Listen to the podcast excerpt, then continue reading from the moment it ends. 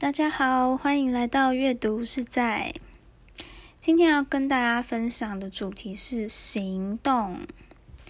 行动非常的重要哦，在《知识变现》这本书啊，就有提到行动的力量。其实我们很多人应该都知道，知道很多，做而言不如起而行嘛。其实我们了解到再多的知识，再多的一个新思维、新技术，如果呢？如果没有落实在生活中，其实那都是没有用的。而且很多事情要在实践的过程中，你才可以去体会它故中的道理。他这边有提到啊，首先我们要怎么行动？我们必须要有自学的能力。因为像出社会之后，你不太可能就是你想要学什么东西，然后你希望有人喂给你，这很奇怪。我会发现。大家应该也也都是这样啊，就是你出社会之后，其实你想要学什么东西，你就自己去学啊，对不对？所以才会有很多像线上的课程啊，那么的兴盛，或是补习班，而且不局限是呃学科上面或是什么证照考试，其实有很多多元的学习机会。那这其实呢，都是一个自学的资源。那我们可以透过就是确定好自己。喜欢想要钻研的主题之后，我们就可以去找这些资源。所以像作者啊，他也有参加线上课程，然后线下的活动，一个打卡的社群。那这些呢，就是因为社群嘛，是一群人，所以你会发现一个人走完，你可能可以走得很快。但有时候如果没有人 push 你的话，其实你会更容易就是落后，因为你会有懒惰的时候。所以如果你跟着一群人走，当你累的时候，其他人会互相鼓励你啊，给你加油打气，而且一群人难免就会产生一点竞争的心态，所以你会有点不想要落于人后的动力，所以就会帮助你呢持续向前。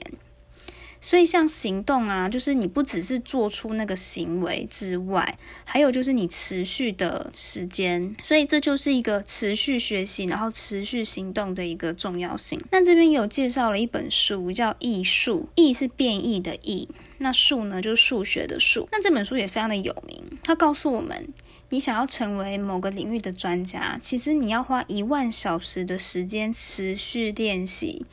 你才可以完全就是通透这门技艺或是知识，然后你还可以从中呢去创造，就是以你这个学习的基础，继而去创造，让你从平凡变成超凡，超凡入圣，就是一个非常高级的一个境界。就像我们讲的一句成语哈，庖丁解牛。庖丁他是一个屠夫。专门杀牛，对他来讲，杀牛已经是一门技术，因为他眼睛看出去的牛，并不是一只完整的牛，而是一些已经切好的肉块。他的刀工非常厉害，他的刀子呢，完全非常的锋利。不会像有一些人，可能你刀子砍到骨头，刀子的刀刃的地方就会有一些损伤。你必须要反复的琢磨，它才会变成就是恢复锋利的一个状态。那庖丁呢，他在解牛的时候，他是完全按照牛肌肤骨头之间的缝隙，他完全会避开那些坚硬的部分，所以他的刀呢依旧保持锋利。那这些呢，都在在的显示，持续学习，持续练习。你才可以让你的技术达到这么的出神入化的境界，很特别的，算是加入了一个打卡的社群。那他就借由这个过程当中去探索，就是每一期的打卡，他们一起打卡的时间呢是二十一天，然后可能会有时间管理呀，或者是二十一条为梦想清单。好，就是从现在开始，你列二十一条为梦想，为梦想就是它是一个小小的目标。比如说周末跟朋友约见面，那这个朋友可能是你们一两年的时间没有碰过面，或是去哪边唱一首歌给谁听，这种就是很小的一个梦想，那它称为为梦想清单。那我觉得这个也是建立自信心很很好的一个工具。我们常想说，哦，要设定目标，或是要设定梦想，你会想到好像是那种很伟大的、遥不可及的梦想才叫梦想，但其实不是。我们可以把那个远大的梦想呢拆分，或者把它拉到平地，不要让它就是高高在上。你把梦想变成为梦想，让这个为梦想呢是你可以很容易的达成的一件事情。